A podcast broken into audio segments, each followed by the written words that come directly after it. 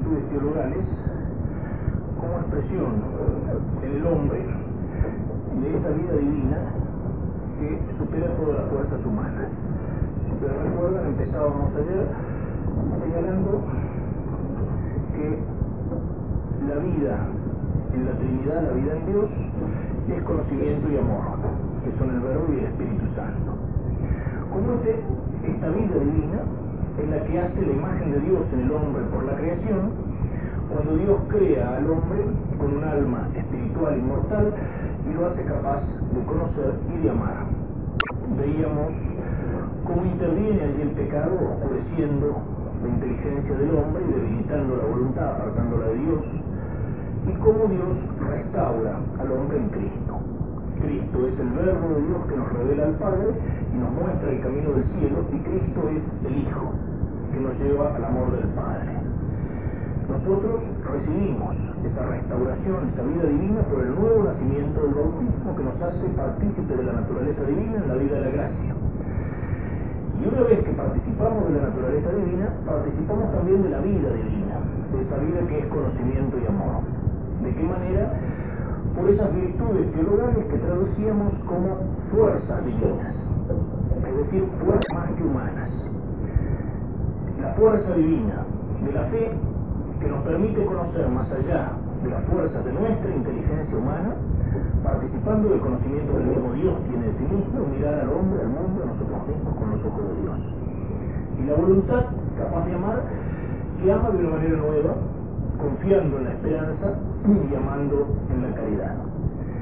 Decíamos también que esta vida divina es en nosotros como una semilla, como una semilla que tiene que crecer y que alcanza su plenitud no en esta tierra, sino cuando en el cielo entramos a participar abierta y directamente en la vida de Dios.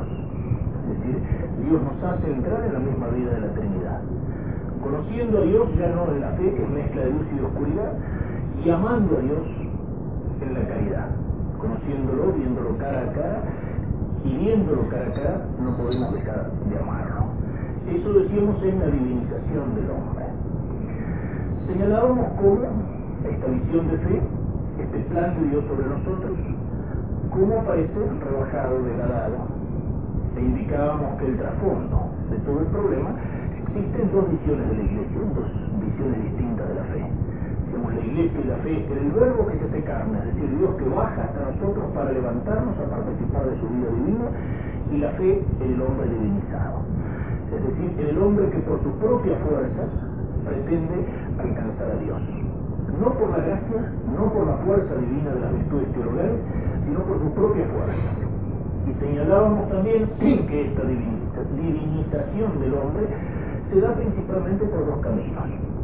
La divinización del hombre colectivo, que es la del marxismo, el marxismo que quiere desplazar a Dios, eliminar a Dios para poner al hombre en lugar de Dios, pero al hombre masa, al hombre colectivo, a la esencia del hombre que se realiza en la colectividad, en la sociedad, y luego decimos el horizontalismo sentimental que aplasta, achata, diríamos, de baja, de rebaja, degrada, desacraliza la fe y todas las cosas de la fe, mirándolo todo en una visión puramente humana, puramente horizontal, puramente psicológica, que pierde de vista la trascendencia divina veíamos que estos problemas aparecen en cada una de las virtudes teologales. En primer lugar, hablábamos de la fe. Esa fe que es crearlo y creerle a alguien, es aceptar un contenido, una doctrina, pero apoyado no en un criterio humano, sino en un testimonio divino. Y un testimonio que está confirmado por signos, por por la resurrección de Cristo. Si Cristo nos resucitó, vana es nuestra fe, dice San Pablo. Pero Cristo ha resucitado, entonces no hemos creído en vano. Y decimos que esa fe supone una buena voluntad y llama a la caridad. Es decir, que entran en la fe tanto el conocimiento como el amor, más la gracia de Dios, que ilumina la inteligencia para creer y que mueve la voluntad para amar. Es decir, la fe es don, la fe es gracia de Dios.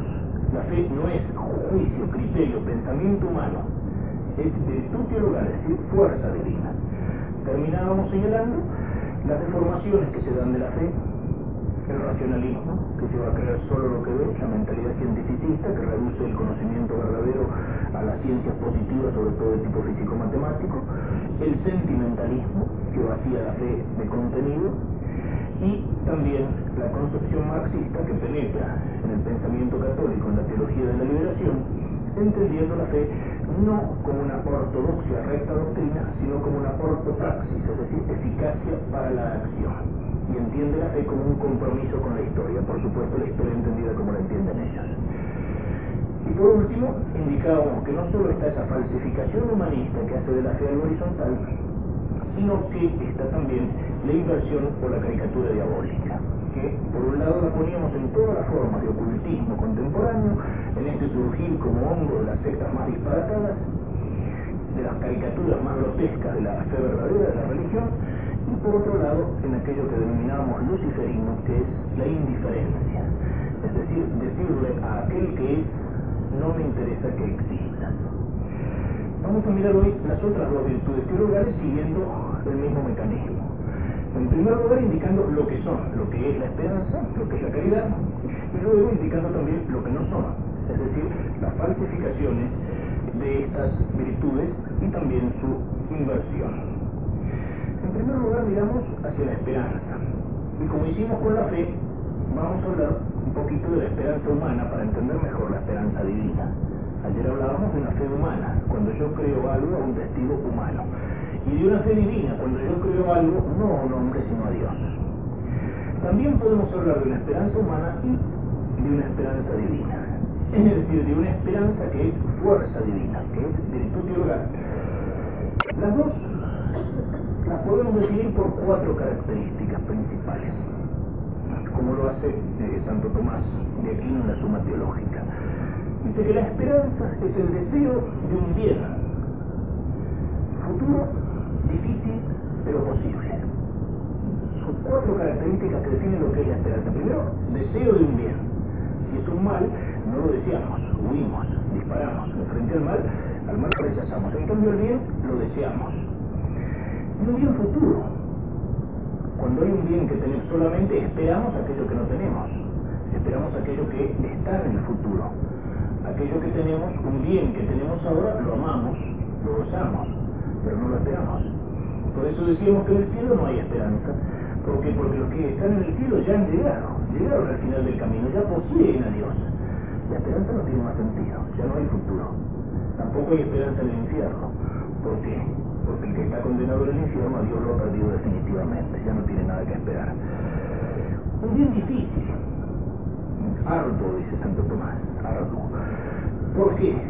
Porque lo que es fácil, no lo espero yo espero aprobar un examen cuando el examen viene bravo, yo espero, espero aprobar el examen, incluso pido la ayuda de Dios para aprobarlo. Pero una cosa que la puedo alcanzar con solo estirar la mano, no digo espero poder alcanzar ese vaso, no, lo alcanzo. Cuando espero, espero algo que cuesta, algo difícil.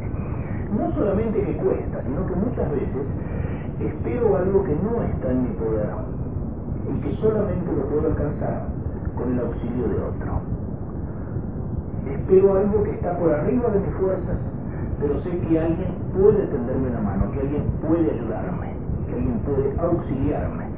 Y entonces tengo un motivo para esperar, la ayuda de esta persona que espero. Quiero construir una casa, no tengo el dinero, pero tengo un amigo que tiene dinero que me ofrece un préstamo. Espero poder construir la casa confiado en el apoyo de ese amigo. Como veremos, esto es característico de la esperanza teologal. El hombre no puede alcanzar la gloria, alcanzar el cielo por sus propias fuerzas. Entonces, ¿cuál es el motivo que tiene la esperanza divina? Espero alcanzar el cielo con el auxilio de Dios, apoyado en la gracia de Dios, apoyado en la fuerza divina de la esperanza. La esperanza teologal está por encima de cualquier esperanza humana, es más fuerte que cualquier esperanza humana. Y por último, es un bien posible, posible de alcanzar. Si yo no lo puedo alcanzar, pasa con aquella famosa fábula de la zorra y las uvas que después de estar saltando y saltando le dio vuelta diciendo están verdes, no me interesan. Si no lo puedo alcanzar, si no puedo alcanzar un bien, entonces ya no hay esperanza, hay desesperanza o hay desesperación. Digo, esto es imposible. Son cuatro características que tenemos que tener en cuenta. Se dan en la esperanza humana y se dan en la esperanza divina. Pero aquí hay algo que es muy importante señalar, y es que la esperanza es una virtud. La esperanza es ciertamente algo bueno solamente cuando es virtud teologal. Solamente cuando es virtud teologal. ¿Y esto qué quiere decir? ¿Que las esperanzas humanas no son buenas? No. Hay muchas esperanzas humanas que son buenas, que son legítimas. Pero solamente son buenas y legítimas cuando miran al último fin del hombre. Es decir, las esperanzas humanas alcanzan su validez, son verdaderas, cuando, en lugar de reemplazar la esperanza divina, miran hacia esa esperanza divina y se ponen en el camino para alcanzarla. Ninguna otra esperanza humana, por su propia cuenta, puede ser buena o virtuosa. ¿Por qué? Porque la puede usar para el bien o para el mal. Yo puedo esperar una cosa buena, pero puedo esperar como bueno algo que no es bueno. Espero la oportunidad para vengarme de esa persona a la cual le tengo bronca. Espero la oportunidad para realizar un, negocio deshonesto. Espero, qué sé yo, conquistar a esta persona con malas intenciones. Es decir, las esperanzas puramente humanas pueden ser buenas o pueden ser malas. E incluso, cuando uno las utiliza las mismas cosas buenas que una espera, puede utilizarlas para el mal. Espero tener dinero y después ese dinero lo puedo usar para el bien o para el mal. Para ayudar al que necesito o para sobornar o para coimear. Espero alcanzar tal cosa, pero después puedo utilizarla para el mal. La esperanza humana solo es verdaderamente buena, ciertamente buena, cuando es una esperanza que se ubica en el camino de la esperanza teologal. Después veremos algo más sobre esto. Y hay otra característica que es interesante de la esperanza, y que la señala ya el viejo Aristóteles y Santo Tomás la retoma. Señala la esperanza como algo propio de la psicología del hombre que se da en los jóvenes. Dice, la esperanza es propia de los jóvenes.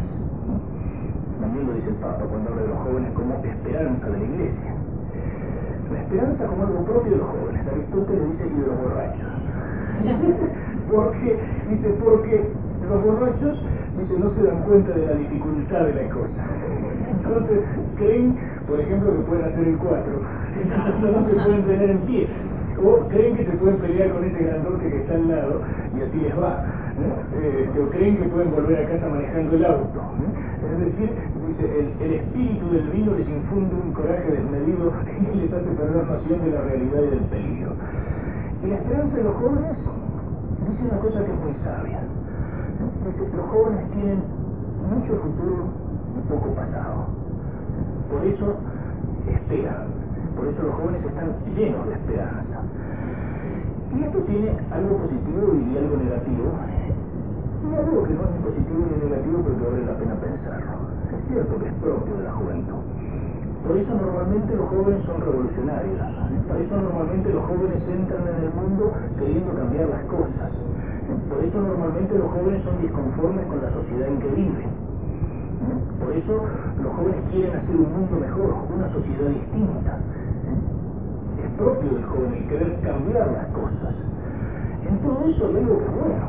Es decir, hay un idealismo que hace que el joven sea un desconforme con la sociedad en que se encuentra, con el ambiente que vive, que tiene un espíritu crítico, a veces muy agudo, para todas las porquerías que lo rodean.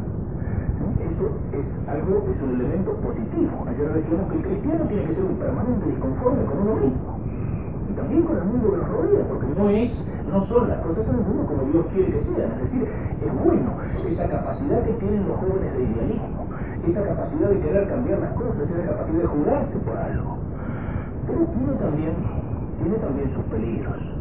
¿Y cuál es el principal de los peligros? Es la inexperiencia.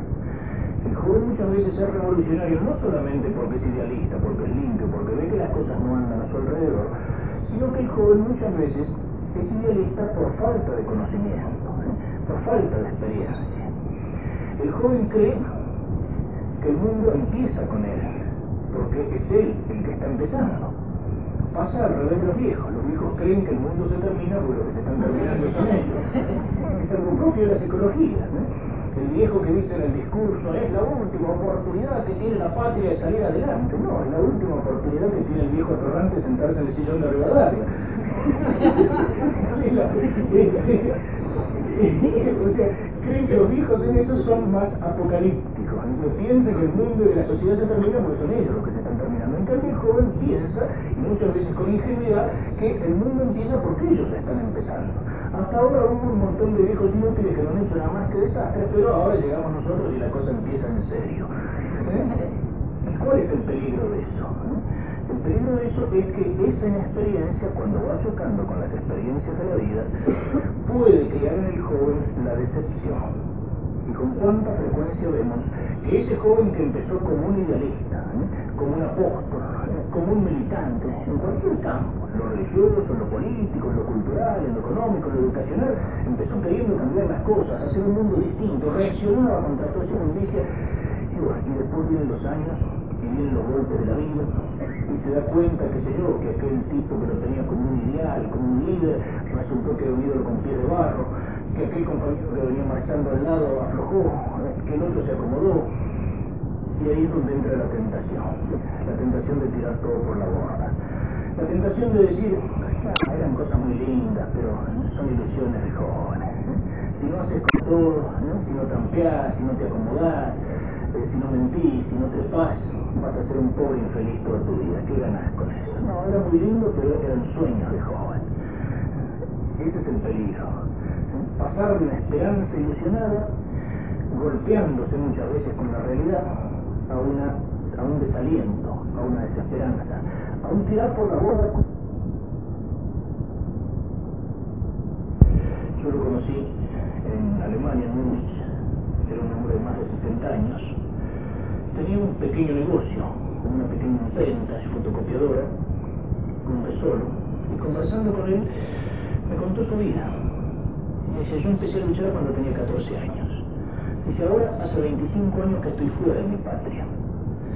Tengo dos hermanos en la cárcel desde hace 25 años en Rumania que no sé si viven o están muertos.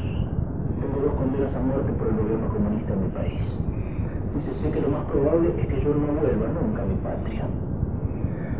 Decía, pero, dice, yo creo que ese comunismo que hoy domina en mi patria no va a durar siempre, que eso va contra la naturaleza y contra Dios, que eso un día se va a caer, que un día en mi patria va a haber un amanecer. Yo no lo voy a ver. Pero ¿qué es lo que hago? Dice, mantengo una lucecita encendida en la oscuridad.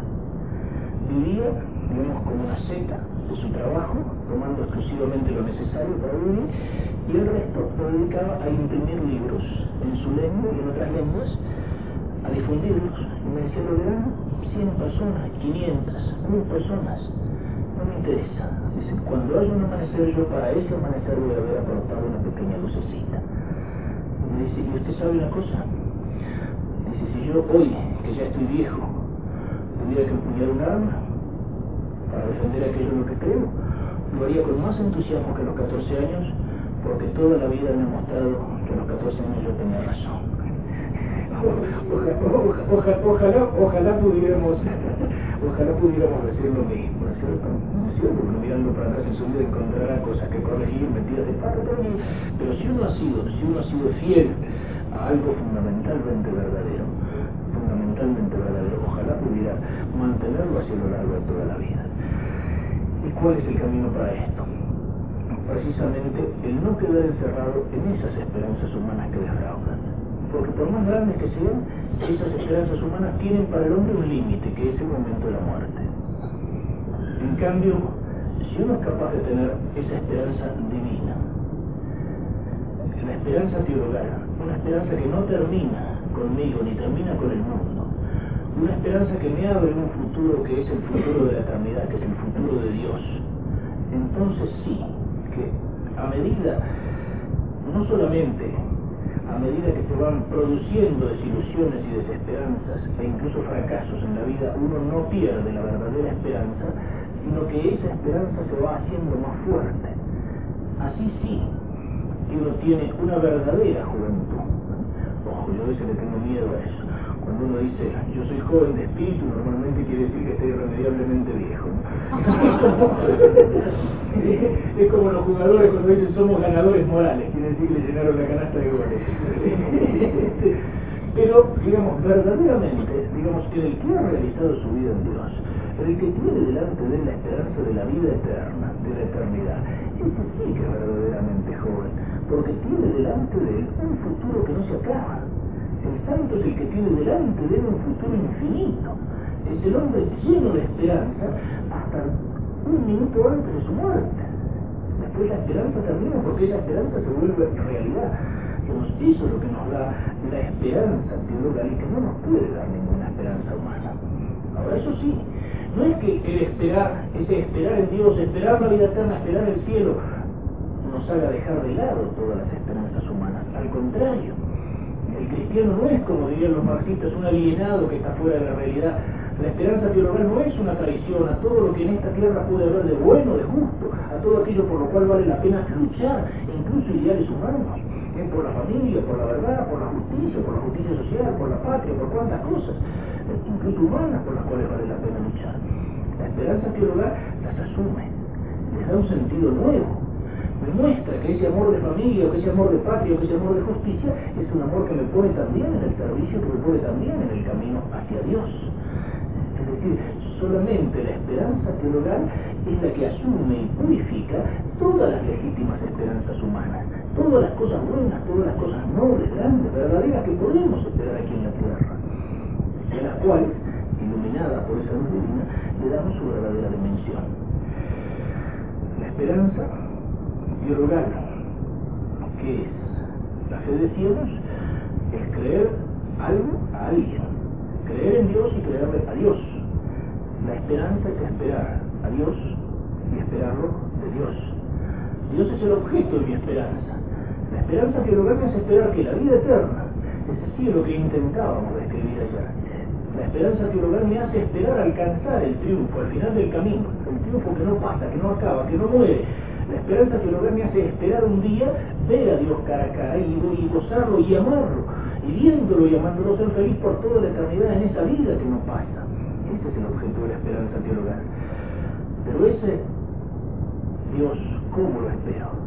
No puedo alcanzarlo por mis propias fuerzas, por mis solas fuerzas.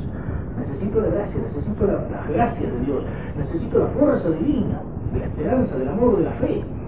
Entonces, tengo un motivo para esperar Ayer decíamos, tengo un motivo para creer, y es que Dios ha hablado y ha confirmado su palabra con milagros.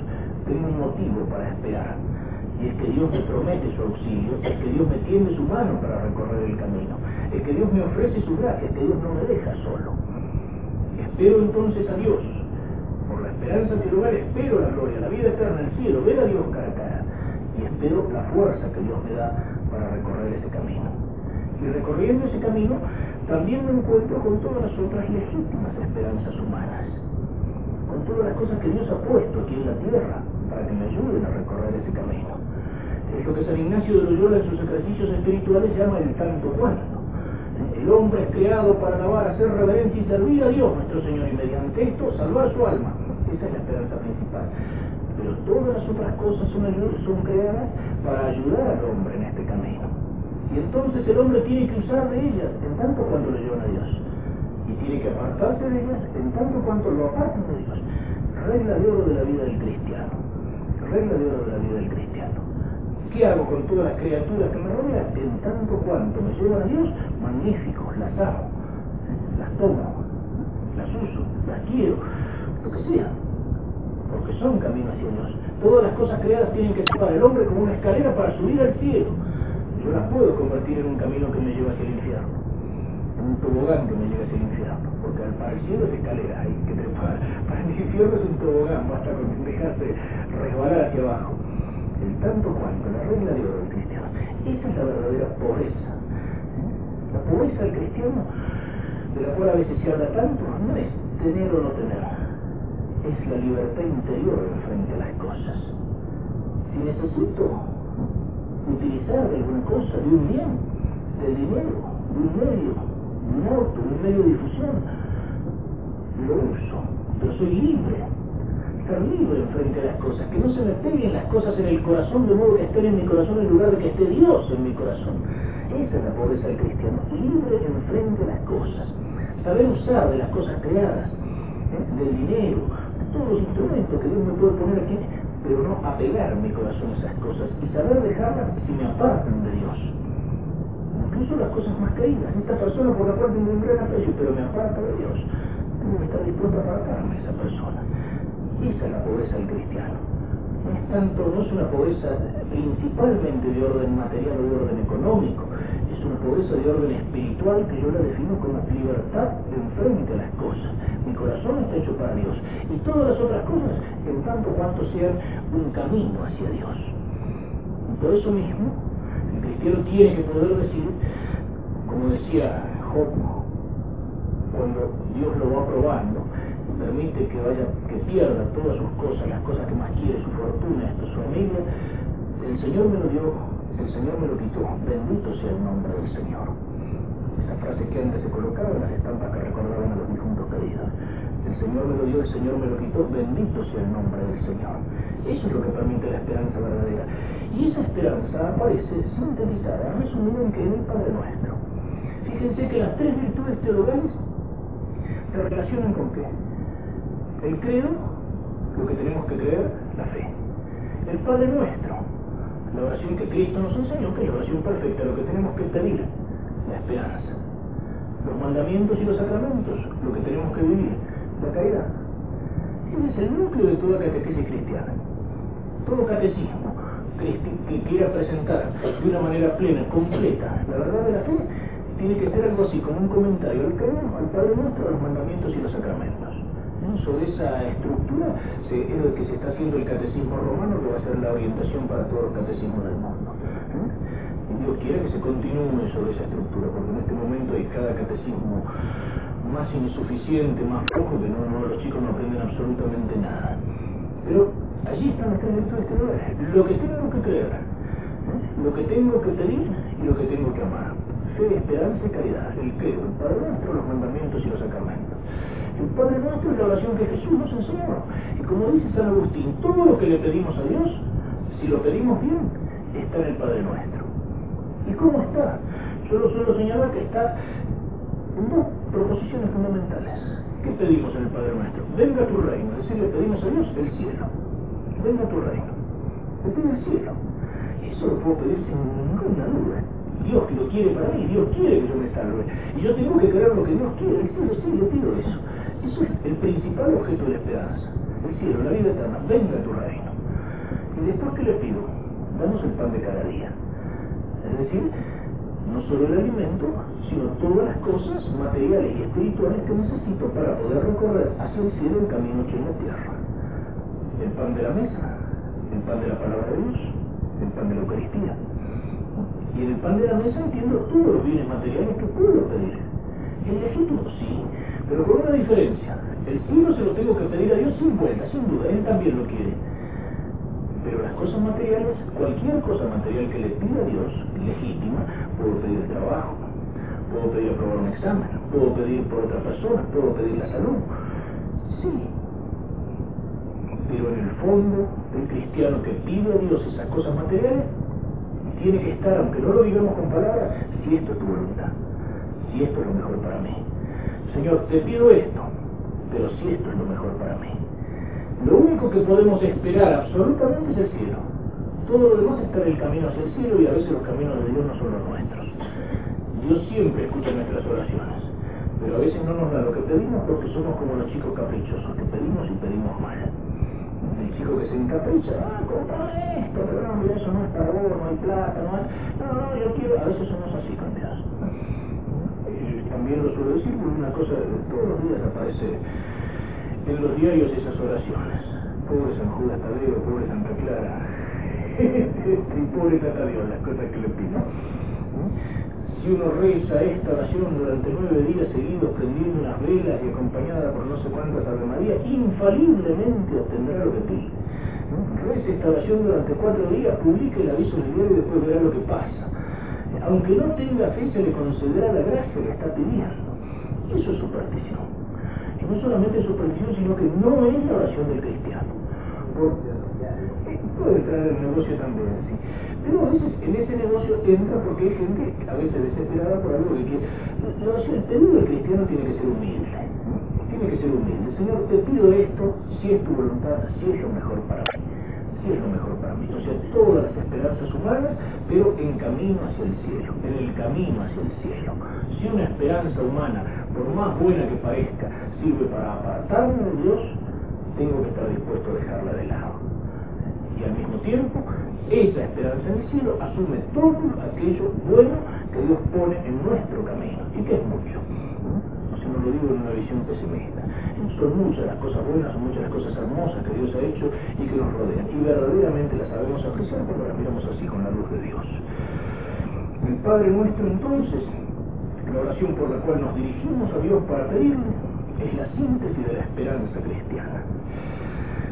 Y luego podemos indicar las falsificaciones de la esperanza. Es decir, el hacer de la esperanza trascendente una esperanza horizontal. Son varias. Una de ellas es el pecado de presunción. ¿Qué es el pecado de presunción? No es mandarse la parte, es un presumido, no. Presunción es creer que yo puedo alcanzar el objeto de la esperanza, es decir, el cielo, por mis propias fuerzas en la imagen que aparece en la Biblia de la Torre Babel. Tipos que creían que podían alcanzar el cielo poniendo ladrillos uno de otro, y así les fue. Es lo que aparece en los primeros siglos como una de, las de las herejías de los primeros siglos contra la cual combatió San Agustín, que se llamaba el pelagianismo. Venía de un monje llamado Pelagio que decía el hombre no necesita de la gracia de Dios. El hombre con su libertad se salva o se condena, pero no necesita la gracia de Dios. Y negaba el pecado original también fue condenado. Pero el pelagianismo no es una herejía del siglo IV, sino una tentación permanente que tenemos los cristianos. Es la tentación permanente de creer que yo no necesito de Dios para mi vida cristiana, que yo me santifico por mi propio esfuerzo, que yo no necesito de la gracia, que yo no necesito del auxilio de los sacramentos, que yo no necesito del perdón divino. Padre, si yo no hago ningún mal, no robo ni mato, ¿para qué necesito rezar? ¿Para qué necesito la misa? ¿Para qué necesito de Dios? Cristo lo dice en el Evangelio, sin mí nada podéis hacer. Como los sarmientos unidos a la vid solamente pueden dar fruto cuando la, vid solamente puede dar fruto cuando las ramas están unidas a la vid y reciben la savia que circula. El cristiano, que es como un sarmiento de la vid, solo puede dar fruto cuando por su alma circula la savia de la gracia de Dios. Cristo no dice, bueno, sin mí, sin la gracia de Dios, podés alcanzar el cielo, podés hacer las cosas bien, pero te va a costar un trabajo. Más vale, no. Cristo dice, sin mí nada podéis hacer. Es decir, nuestra salvación es obra de nuestra libertad, sí es cierto, pero es obra sobre todo de la gracia de Dios. Nuestra santificación, más que obra del puro esfuerzo humano, es obra del Espíritu Santo que trabaja en nosotros y en general nosotros lo que más, lo mejor que podemos hacer es tratar de no poner obstáculos y dejar que nos, y dejar que nos vaya llevando por el camino hacia Dios. Pero a veces creemos que soy yo con mis propias fuerzas. A veces uno piensa que Dios está en deuda conmigo. Es decir, porque yo hago esto, y yo trabajo para la iglesia, y yo doy esta otra cosa, y yo entonces pienso que Dios es deudor mío, el que le puedo pasar la cuenta, que yo decir, mira Señor, todas las cosas que hice por vos allá abajo. Es al revés. Sí, somos nosotros los que somos deudores de Dios. Yo esto también lo, lo, explico con una comparación elemental, ¿no es cierto? Si nuestra posición delante de Dios es como la del chico que viene el día del padre y dice, papá, dame plata más bien porque quiero comprar un regalo para el día del padre. Entonces le compra el regalo al papá con la plata que le papá. Este, pero el padre aprecia, aprecia la buena voluntad del hijo, aprecia el cariño del hijo que se manifiesta en ese regalo que lo haya pagado de su bolsillo. Eh, pero nosotros a veces somos como si, somos como si, lo que le damos a Dios, él me lo dio primero. Y era el chico, por lo menos la buena voluntad de hacerle un regalo al padre sale de él. No le dijo, papá, anda a comprarme un regalo para mí, no, salió de él. En cambio, él nosotros, incluso nuestra buena voluntad de servir a Dios, viene también movida por la gracia de Dios, es la gracia de Dios que está trabajando en nosotros. Es la tentación de salvarnos por nuestras propias fuerzas, de edificar o de construir la iglesia con medios puramente humanos, de olvidarnos de la gracia de Dios, de olvidarnos de la fuerza de la oración. ¿Cuántas veces decimos, por ejemplo, que yo uno en el apostolado quiere ayudar a una persona, o a un amigo, o a, un familiar que anda mal, y uno ha hecho todo lo posible, lo hablaba, no me queda más que rezar. ¿Cómo no me queda más que rezar? Pero por ahí tenía que haber empezado. Antes de hablarle, tenía que haber empezado por rezar. Porque si yo quiero ayudar a una persona que anda por mal camino, yo puedo hablar, yo puedo aconsejar, yo puedo rezar, pero el que toca el corazón, el que toca el alma, Dios. Lo que decíamos ayer de la fe, yo puedo anunciar el Evangelio, pero el que toca el corazón es Dios, es la gracia de Dios. Es, el error que puedo tener yo como cristiano y es el error que podemos tener los curas ¿eh? como predicadores. Eso siempre lo cuento en los ejercicios espirituales. Un día me dio una sorpresa. Me cuento de aquel predicador que había hecho su plática muy bien preparada, los argumentos, esto, aquello, lo de más allá, y que cuando termina la predicación se le acerca una persona y dice, padre, he convencido, ¿eh? quiero cambiar de vida, quiero confesarme, quiero convertirme. Y entonces el cura un poquito con...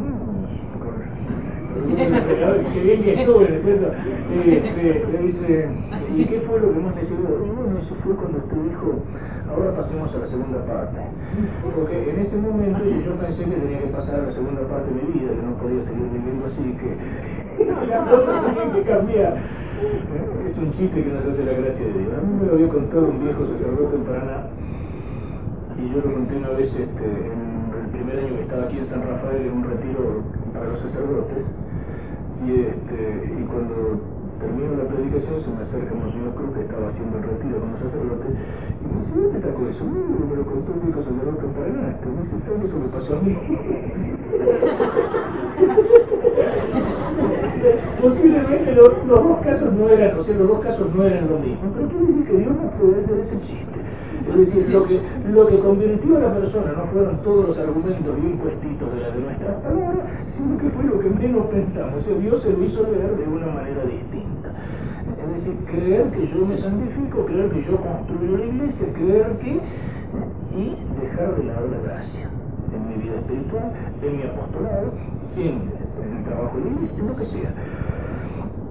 Otra de las falsificaciones es el sentimentalismo, del cual hablamos bastante ayer. ¿Cómo se manifiesta el sentimentalismo aquí? En la esperanza. Bueno, la esperanza es deseo de un bien harto, difícil de conquistar, es el deseo de conquistar el cielo con la gracia de Dios. ¿eh? Los primeros dicen, yo lo conquisto por mi fuerza, sin la gracia de Dios. Los sentimentales, ¿qué es lo que dicen? No, así lo llevamos todos. El infierno no existe, Dios no condena, Dios es bueno. ¿eh? Dios es bueno.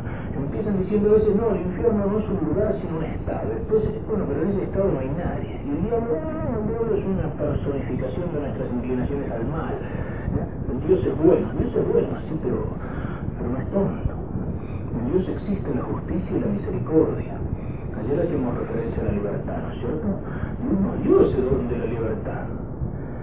Dios nos dio el don de la libertad. ¿Para qué me lo dio? ¿Para que me condene? No para que me salve, para que lo ame, para que lo utilice bien. Pero solamente tiene validez ese don de la libertad si yo no puedo decir que no. ¿Por qué tengo mérito, cuando le digo que sí, cuando cumplo con lo que Dios me pide? Porque lo hago libremente. No tiene mérito la planta porque produce frutos. No tiene mérito el sol porque sale cada mañana. No tiene mérito el animal, porque, ah, porque sigue su instinto no tiene mérito. ¿Por qué? Porque no es libre, porque lo hace necesariamente. El árbol no puede dejar de fructificar, el sol no puede dejar de recorrer su camino. Yo sí puedo y libremente amo a Dios. Amar solo se puede hacer libremente. Uno puede tomar una persona y por la fuerza obligarla a hacer un montón de cosas que no quiere, pero no la puede obligar a amar. Solo se ama libremente. Por eso Dios me dio la libertad, porque libremente lo puedo amar. Y eso implica el riesgo de que le puedo decir que no, por supuesto. Es decir, es un don peligroso, pero es un don, es un regalo. No es una carga. Y Dios se toma en serio la libertad del hombre. Ese don que Dios le dio al hombre se lo toma en serio. Dios siempre tiende la mano. Dios siempre llama hasta el final de la vida. Dios siempre perdona al pecador que se arrepiente por más grande que sean sus pecados hoy estarás conmigo en el le dice Cristo al buen ladrón. Si Judas se hubiera, confiado, Cristo lo hubiera perdonado. Lo perdonó a Pedro. Judas también se arrepintió, ha vendido la sangre del justo, pero no confió, desesperó, no tuvo esperanza. Pero si se hubiera arrepentido, Cristo lo hubiera perdonado y hoy hubiéramos festejado en la Semana Santa entre los apóstoles a, San Judas el traidor. Dios siempre ofrece su mano, pero si un hombre se empeña en rechazarla y a lo largo de toda la vida y hasta el final de la vida, no es él, no es Dios el que lo condena, es él el que no quiso tomar la mano que Dios le tendía para sacarlo del pozo. Un personaje en una novela de Uruguay, creo que pinta una aparición de Voltaire, cuando dice mi condena del infierno lleva mi firma, no la firma de Dios. Dios toma en serio la libertad del hombre. ¿eh? Entonces, es cierto que en Dios hay una misericordia infinita, pero esa misericordia coexiste con la justicia de Dios. Puede sonar tremenda la expresión del Dante en la Divina Comedia cuando dice el infierno de ópera del primo amor. El infierno es obra del primer amor. O sea, todos los hombres van a dar gloria a Dios. Dios quiere que todos le demos gloria a su misericordia. Pero si nos emperramos y nos cerramos a la misericordia de Dios, entonces tendremos que darle gloria a la justicia de Dios. No es lo que Él quiere, no es lo que Él prefiere, pero Él nos dio ese don peligroso de libertad. Hay otras formas que hacen de la esperanza una esperanza humana, una esperanza terrena. En el siglo pasado era la mentalidad de ese liberalismo masónico que tiene su auge en la Revolución Francesa y que miraba al mundo como un progreso indefinido y pensaba que sobre todo a través del progreso de la ciencia el hombre iba a llegar a construir una especie de paraíso aquí en la tierra.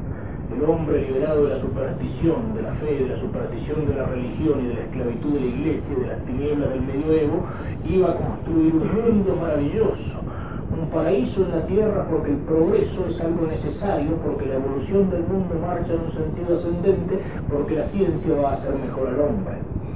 No exagero. Aquí tengo un texto, este es el un texto de, del escritor francés Victor Hugo, su libro Los Miserables, que dice lo siguiente. Fíjense qué linda descripción del siglo en que vivimos.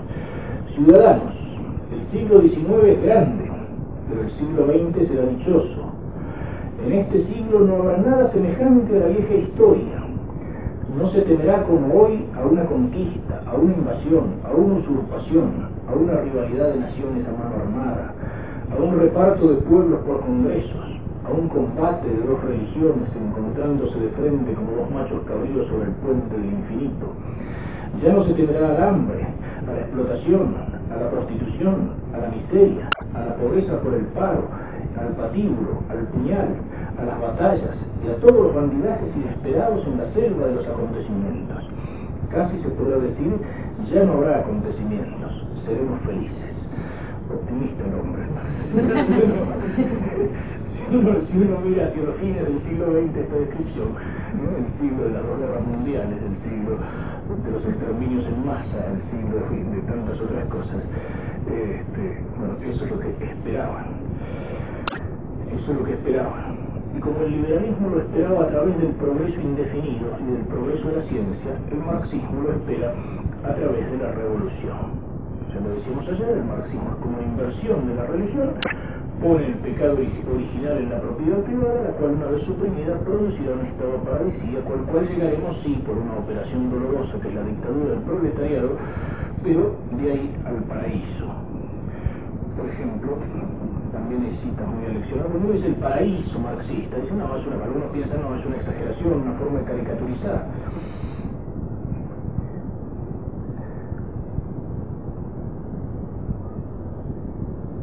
Desaparece la división del trabajo.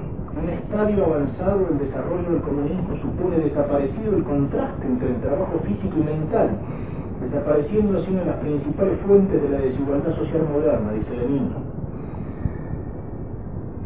La educación permitirá a los jóvenes recorrer rápidamente todo el sistema productivo, los pondrá en condiciones de desplazarse por turno de una a otra rama de la producción conforme lo exijan las necesidades de la sociedad pero lo demanden sus propias inclinaciones, dice Engels. Marx, en colaboración con Engels en la ideología alemana, Cuando se implante el comunismo, nadie tendrá un repertorio de actividades exclusivas. Cada cual podrá cultivar el género de trabajo que mejor le cuadre. La sociedad regulando la producción universal le dará la posibilidad de que hoy haga esto y mañana lo más allá que por la mañana case, después de almorzar pesque, por la tarde pastoree ganado y después de cenar se dedique a crítico según le venga en gana sin por ello convertirse en cazador, pescador, pastor o crítico. Labor voluntaria, sin norma, sin contar con una remuneración, sin una estipulación de sueldo, trabajo que se prestará como de costumbre por el bien común, por el reconocimiento convertido ya en hábito de la necesidad del trabajo para el bienestar general, dice Lenin. O sea, todo el mundo va a trabajar no por un sueldo, no por obligación, sino voluntariamente, por gusto, por el bien común, todos nos vamos a ver vuelto buenos.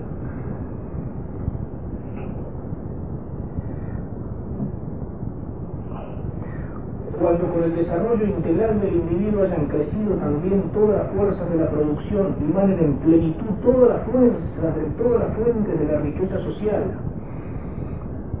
Dice Marx, liberado de la esclavitud capitalista, el pueblo se acostumbrará gradualmente a observar las reglas elementales de la vida social, conocidas durante siglos y repetidas durante miles de años en todos los textos escolares se acostumbrará a observarla sin fuerza, sin compulsión, sin subordinación, sin el aparato compulsivo especial que se llama Estado. Es decir, ya no habrá crímenes, ya no habrá desórdenes, ya no habrá robo. El Estado, la policía, todo eso será innecesario. No somos utópicos y no negamos en absoluto la posibilidad e, e inevitabilidad de los excesos individuales, como tampoco negamos la necesidad de reprimir tales excesos.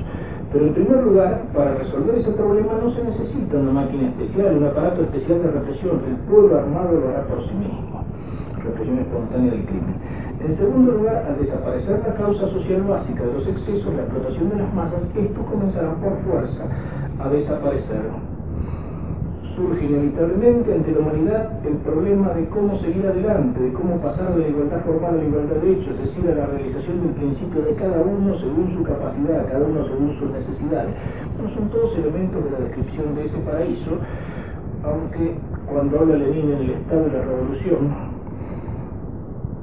dice, a través de qué etapas, por medio de qué medidas prácticas llegará la humanidad a este objetivo elevado, es cosa que no sabemos ni podemos saber dice que llevará toda la entera época histórica.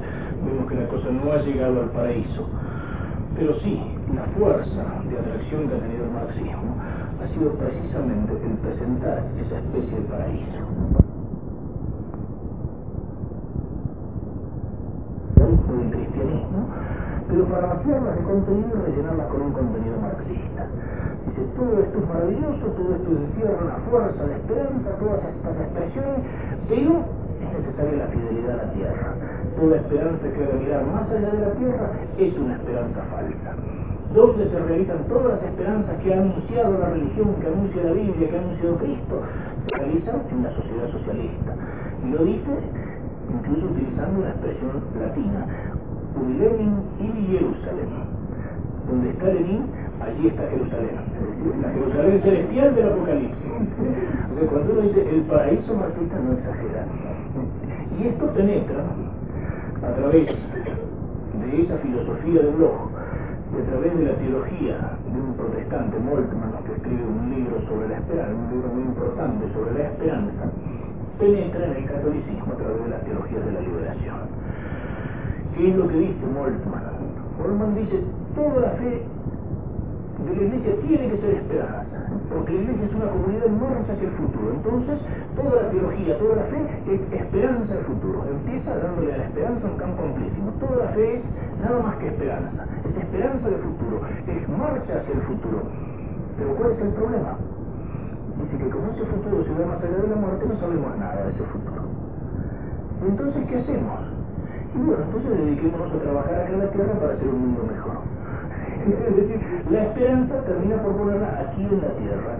Y eso es lo que de alguna manera hacen en Europa las teologías, las llamadas teologías políticas que pasan del protestantismo al catolicismo, y en América Latina las llamadas teologías de la revolución o teologías de la liberación. La esperanza en que se transforma en una transformación de la sociedad a través del compromiso de los cristianos en esa transformación de la sociedad interpretada en clave marxista en la lucha de clases, en la dialéctica y en la revolución. Es decir, nos encontramos con una especie de vuelta al Antiguo Testamento. Yo lo llamo esto una judaización de la esperanza. Ayer decíamos que el Antiguo Testamento era como una figura de lo que iba a venir. La liberación temporal de los judíos de la esclavitud de Egipto era un símbolo de la liberación que Cristo nos trae como liberación del pecado. La conquista de la tierra prometida era un símbolo de esa conquista del paraíso que Cristo nos trae. Esto vuelve para atrás. Vuelve al Antiguo Testamento. La esperanza en la teología de la liberación ya no es más la esperanza personal en la salvación, es una esperanza colectiva de un paraíso en la tierra. Y la esperanza se hace inmanente. Ya no es más la esperanza en esa vida eterna que Dios nos ofrece al final del camino, sino que es la esperanza de esa transformación de la sociedad aquí en la tierra. Y precisamente ese liberalismo decimonónico basta con ver lo que en muchos aspectos desembocó la ciencia en el siglo XX. El progreso no es necesario. Los descubrimientos de la ciencia pueden llevar a la destrucción del hombre por la energía atómica o a la destrucción del hombre por cierta forma de ingeniería genética, por la fabricación de monstruos en, probeta o por cualquier... La ciencia puede ser utilizada para el bien o para el mal. Esa utopía del progreso indefinido, de que la ciencia nos lleva hacia el progreso, encuentra mucho menos optimistas a los hombres de la segunda mitad del siglo XX. Basta con leer toda una gama de novelistas, uno de los más conocidos y más divulgados, por ejemplo Ray Bradbury, que muestran a veces con imágenes muy duras, muy fuertes en sus novelas, una visión bastante pesimista de las consecuencias del progreso de la ciencia. El famoso libro, la famosa novela de Aldous Huxley, Un mundo feliz, también eh, se orienta en ese sentido y la ilusión marxista que duró más tiempo, que llega a nuestros días, vemos ahora cómo entra en crisis y se derrumba. ¿Y entonces qué? Algunos preguntan qué pasa ahora con todo este derrumbarse el marxismo. ¿Es el cumplimiento de las promesas o de las profecías de Fátima? No lo sabemos. Hay algo que se derrumba. ¿Qué es lo que vendrá? Esperemos que sea para bien. Esperemos que haya una reconquista religiosa de ese mundo. La iglesia ya está trabajando en eso.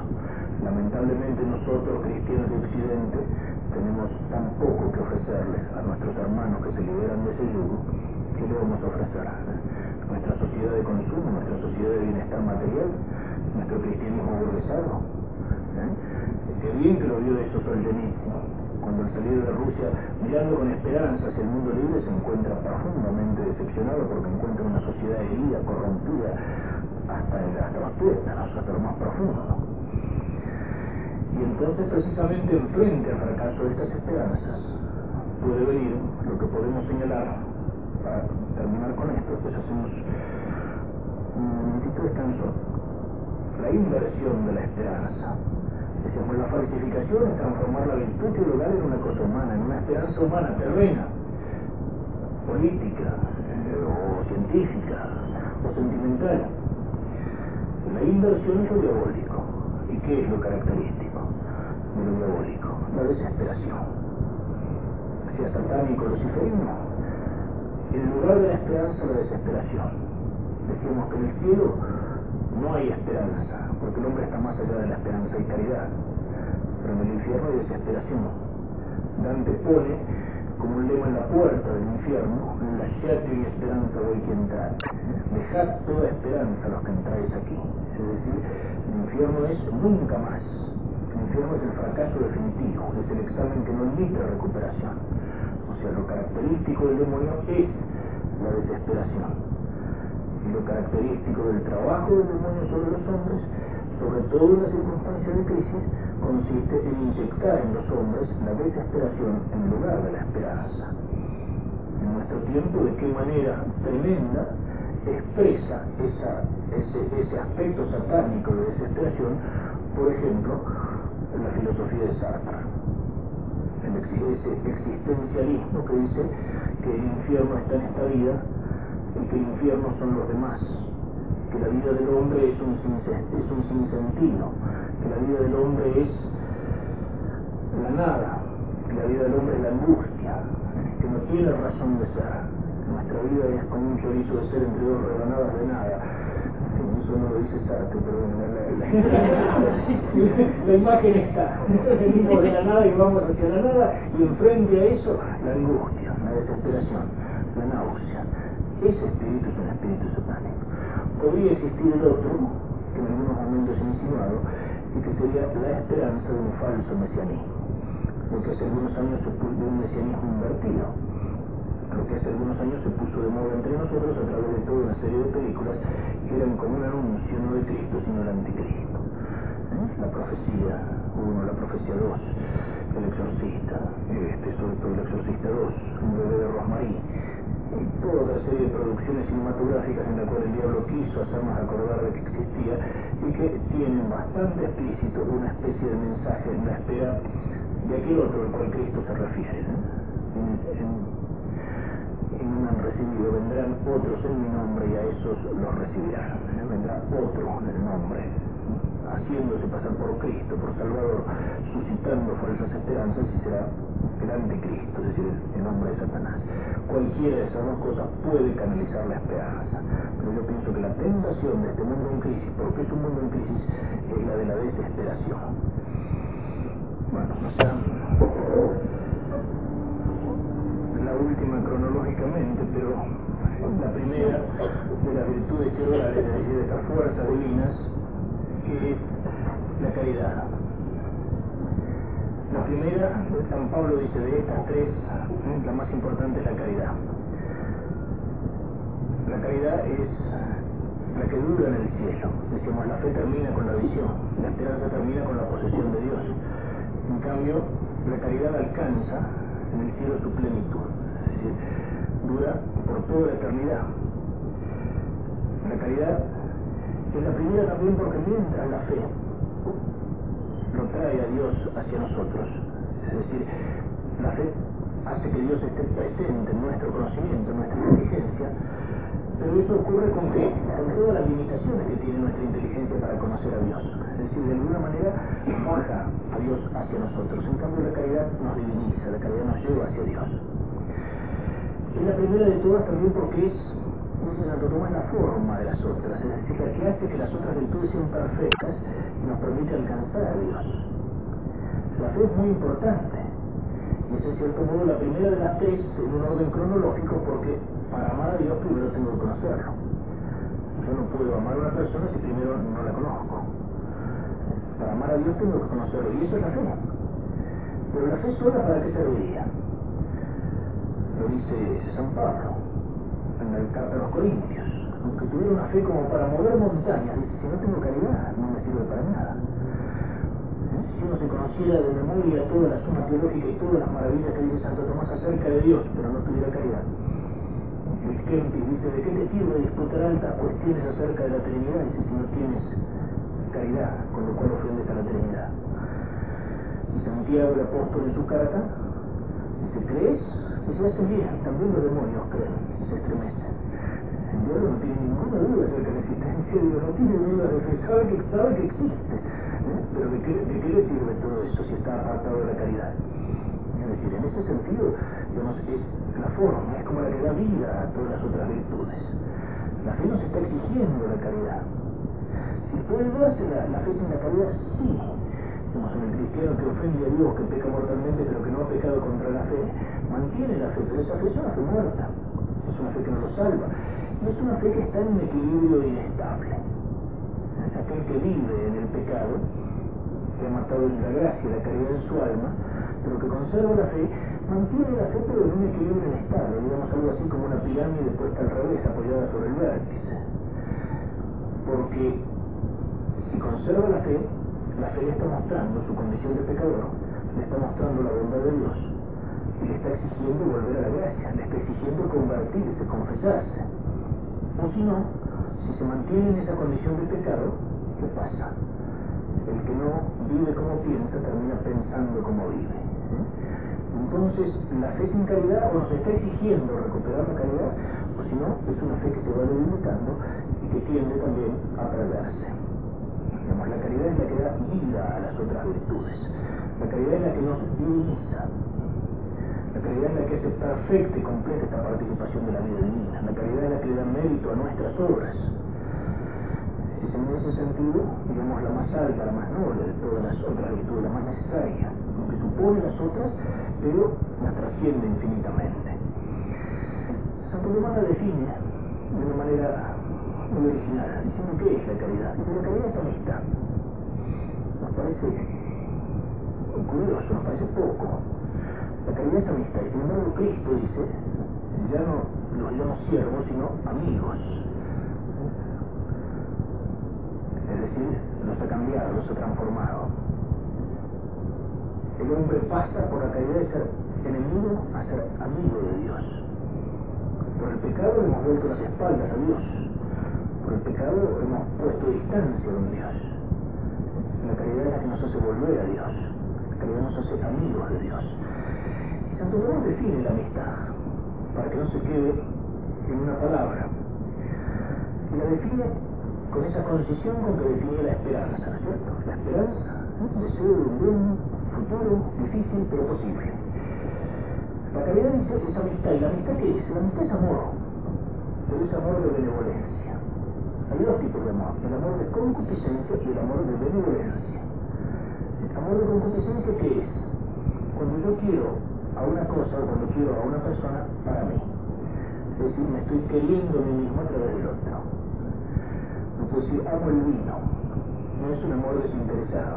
Es un amor, es un amor interesado. Lo mismo eso puede decir que si me amo el chivito, me gusta el chivito asado, eh, pero es un amor de concupiscencia para mí. Ese amor de concupiscencia a veces se puede dar con las personas. Muchas veces lo que se dice amor no es amor. Es un egoísmo. Yo quiero a una persona, pero la quiero porque por interés. Quiero a esa persona porque esa persona me puede dar algo. Sí, señor, dinero como en la oración del gitano, Señor Dios mío, no te pido que me des dinero, pero ponme cerca de alguno que tenga.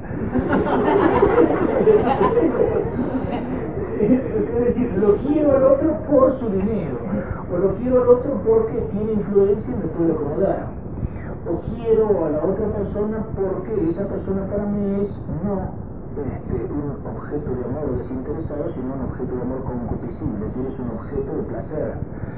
Cuántas veces lo que mal, lo que se llama amor, es decir, cuando se degrada el amor, lo que Dios ha hecho, esa atracción entre el hombre y la mujer, uno mira a la otra persona, pero la mira como que no como una persona, ¿eh? como un pedazo de carne, como un objeto de placer, como un cuerpo. Yo a veces yo suelo señalarlo, a veces hay una puede darse una relación sexual entre dos personas, pero si solamente el encuentro dos cuerpos, es como una masturbación entre dos. O sea, cada uno utiliza al otro como un objeto de placer, es decir, lo está buscando egoístamente. Eso es el amor de concupiscencia. Quiero al otro, pero lo quiero para mí. Porque me conviene, porque me gusta, porque me da placer. O sea, yo me estoy queriendo mí mismo a través del otro. El otro es nada más que un instrumento. En cambio, el amor de benevolencia, que es? Es el amor desinteresado. Es decir, yo quiero al otro porque quiero el bien del otro este, esto lo completaremos después con otra maravilla, porque es clave. También en la definición del viejo Aristóteles, amar es querer el bien del otro. Y es un amor mutuo. Es decir, amistad es amistad entre dos. Es decir, es un amor que quiere el bien del otro, pero que de alguna manera está pidiendo respuesta. Es amor entre dos. Y dice Santo Tomás también fundado en cierta comunicación. ¿Qué significa esto? Yo le tengo desconfianza a los postres y a las postales esas que tienen a veces frases que suenan muy bonito. Pero en fin, uno de esos postres postales decía, amarse no es mirarse el uno al otro, sino mirar los dos en la misma dirección. Y eso lo dice Maritain más científicamente cuando dice que todo amor verdadero entre dos personas pasa por uno de los trascendentales. Es decir, se encuentra en el bien o en la verdad con la belleza. Es como nace una amistad. Cuando dos amigos se quieren, no hablan tanto de la amistad, hablan de aquello que los une, de aquello que les interesa.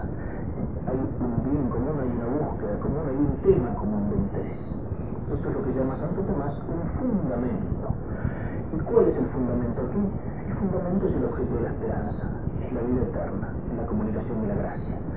Eso que rezamos en el credo cuando decimos creo en la comunión de los santos. ¿Qué es la comunión de los santos? Es una amistad fundada en la gracia que une a los cristianos aquí en la tierra con los bienaventurados del cielo y con las almas del purgatorio y también con los ángeles que cantan la gloria de Dios. Es una comunión de los santos. Es una comunicación de la caridad que se funda en la vida eterna que uno ya la tiene, los otros están por alcanzarla, las almas del purgatorio nosotros bueno, estamos caminando, ojalá la alcancemos. Pero de alguna manera la tenemos como una semillita donde vivimos en gracia. La gracia es la presencia de la vida eterna en nosotros. Y eso es lo que funda la caridad. Es un amor entonces que no es humano, sino que es divino, aunque asume y perfecciona de alguna manera todos los amores humanos buenos y legítimos. Hay que partir de arriba en esto. Hay que partir de arriba. Y en gran parte el mundo moderno parte desde abajo. Una vez me decía un psicólogo, y era un psicólogo católico, tratando de cristianizar algunos conceptos freudianos, decía aquello que Freud llama la represión o la sublimación del instinto del libido, es aquello mismo que San Agustín llamaba el gobierno político o el gobierno despótico de las pasiones. Lo que San Agustín llamaba el gobierno despótico de las pasiones es lo que Freud llama la represión. En cambio, lo que San Agustín llamaba el gobierno político de las pasiones, es decir, que las canaliza hacia el bien, es lo que Freud llama la sublimación. Pero no es cierto. No es cierto por qué. Porque precisamente en Freud se da una inversión. Precisamente en Freud hay una inversión de valores. Y hay una inversión que quiere explicar lo superior por lo inferior. ¿Qué sería hablar de sublimación si lo aplicamos al concepto de caridad? Que es el amor en primer lugar, el libido, es decir, instinto. Y esa libido sublimada es la que se canalizaría en el amor matrimonial, o la que se canalizaría en el amor del prójimo, el cual queremos hacer o la que se canalizaría en el amor de Dios o en el amor de la iglesia. Entonces, ¿qué está haciendo? Está explicando lo más alto por lo más bajo. El amor de caridad sería instinto sublimado. Y eso si no le metemos las otras cosas que tienen que salir de una mente como la de Freud. Si un tipo tiene gran por el Papa, un amor por el Papa, bueno, es una homosexualidad su sublimada. O si tiene devoción a la Virgen como madre, es un complejo de Edipo sublimado. digamos, esa, esa es, eh, digamos, ese es el intento de explicar lo más alto por lo más bajo. La cosa es al revés. ¿Cuál es el punto de partida? El punto de partida es, está arriba. Arriba está la explicación. Dios es amor. Cuando San Juan le quiere dar a Dios un nombre, dice Dios es amor. Es decir, el amor está en la misma esencia divina. Y ese es el punto de partida, no la libido. Y ese amor de Dios es un amor que se nos comunica a nosotros en la caridad. Porque la caridad empieza y viene de Dios. Dios nos amó primero, dice San Juan. Si así nos amó Dios, también tenemos que amarnos nosotros los unos a los otros. Es decir, en primer lugar, Dios es amor. Y ese amor de Dios y ese amor interior de la Trinidad, que genera la persona del Espíritu Santo por el amor del Padre y del Hijo, se nos comunica a nosotros en la gracia y en la caridad. Y esa caridad que nosotros recibimos como fuerza divina de Dios es la que asume todos los amores humanos buenos y legítimos que existen. El amor de la patria, el amor de los amigos, el amor limpio de los novios, el amor de los esposos. Incluso cuando ese amor de los esposos, cuando ese amor matrimonial se hace comunicación carnal, se hace comunicación de los cuerpos, es asumido, cuando es asumido, esa comunicación no es solo dos cuerpos que se encuentran, sino en la expresión de física de dos personas que se aman, también ese amor es asumido por la caridad también aquello que puede pertenecer al físico, al canal al individuo, también es asumido por la caridad, también es penetrado por la caridad, porque es expresión del amor superior. Y a su vez ese amor superior es expresión del amor divino. Por ahí es donde está la explicación de la cosa. Freud lo que hace es exactamente invertirlo. Por eso no es lícito aplicar el concepto de sublimación tratando de cristianizarlo. Porque aunque parezca cristiano, está poniendo las cosas patas arriba. Y, esa es la deficiencia fundamental de Freud. Una vez he citado en una conferencia un texto que es muy significativo, una carta de Freud a Ludwig Lusswanger, donde le dice, yo siempre he estado en la planta baja o en el sótano del edificio. Ahora usted me viene a hablar de que también hay un piso superior donde habitan personajes tan importantes como el arte, la filosofía y la religión. Puede ser, pero no me interesa. Usted en esto es un conservador, yo soy un revolucionario. Decir, lo que le interesa es el sótano, lo de abajo, no es el piso superior, no esa claraboya que puede abrir al hombre hacia la luz divina superior a Siflecte en Écora 40 modelo, ponía en latín en uno de sus trabajos. Si no puedo doblar hacia mí, si no puedo dominar lo superior, removeré los abismos. lo que hace es eso, remover los abismos. Lo que hace es interpretar al hombre, no lo dice el padre Castellani en un trabajo que dentro de todo lo trata bastante, trata de rescatar todo lo posible, tal vez demasiado, escrito con motivo de la muerte de Freud hace años, este, pero dice Freud mira al hombre desde abajo en los neuróticos, mientras que San Agustín lo mira desde arriba en los santos. El punto de partida Dios es amor. Punto de partida es el amor increado en Dios. El punto de partida es el amor de la Trinidad. Recuerden que todo amor humano es una participación de ese amor en distintos niveles. Y la caridad es la primera de esas participaciones, es la participación del amor sobrenatural de Dios. Para entender esto tenemos que precisar también la palabra amor. Lo normal cuando pronunciamos esta palabra es que se identifique el amor con el sentimiento, cuando son dos cosas distintas, que en muchos casos van juntas, en muchos casos van juntas. Lógicamente, si uno ama a una persona y la ama con amor de benevolencia, también su corazón se inclina y su afecto se inclina hacia esa persona, porque no somos voluntad pelada, somos cuerpo y alma sino ellos, los novios que se aman, sienten ese amor, los esposos que se aman lo sienten ese amor. Cuando uno ama a un amigo, uno se alegra de ver a ese amigo, se alegra de encontrarlo. El amor de una madre hacia un hijo no es solamente un amor intelectual, es un amor de sentimiento y ha respondido también con sentimiento. Pero lo que digo, lo que voy es que si bien el sentimiento suele acompañar el amor, no necesariamente se identifica el amor con el sentimiento. El amor es una cosa, incluso el amor humano es algo más profundo que el sentimiento. Es algo más profundo que el sentimiento. Y es algo que a veces tiene que ir independiente del sentimiento y a veces tiene que ir incluso en contra del sentimiento. Yo insisto mucho en eso porque es una de las grandes deformaciones que afecta o que toca nuestra vida cristiana muchas veces el reducir el amor al sentimiento. Este, lo explico con hay ejemplos elementales, muchos de ustedes me lo deben haber escuchado, entonces son los que más explican el ejemplo del padre o de la madre que tiene que castigar al hijo que se ha portado mal. Normalmente le duele más al papá o a la mamá que al hijo el castigo. Y si se dejan llevar por el sentimiento, le pasa? No, que haga lo que quiera, pobre, no lo vamos a hacer no lo vamos a hacer penitencia, no, que haga lo que quiera. Y están haciendo daño. Lo dice la Sagrada Escritura, en los libros sapienciales hay varias cosas de esto, proverbios en el eclesiástico. Odia a su hijo el padre que le mezquina la vara. El que lo ama, lo corrige para enderezarlo. Corrige a tu hijo para enderezarlo. Dice que sí, dice, pero no lo castigues hasta hacerlo morir. no es cuestión de exagerar tampoco. Pero, digamos, pero ¿qué es lo que? ¿Qué es lo que hace un padre o una madre que ama a su hijo cuando el hijo mal? En muchos casos tiene que castigarlo, que me perdonen toda la, pedagogía moderna. Este, precisamente a veces crecen así, digamos, por, por falta de castigo en el momento adecuado.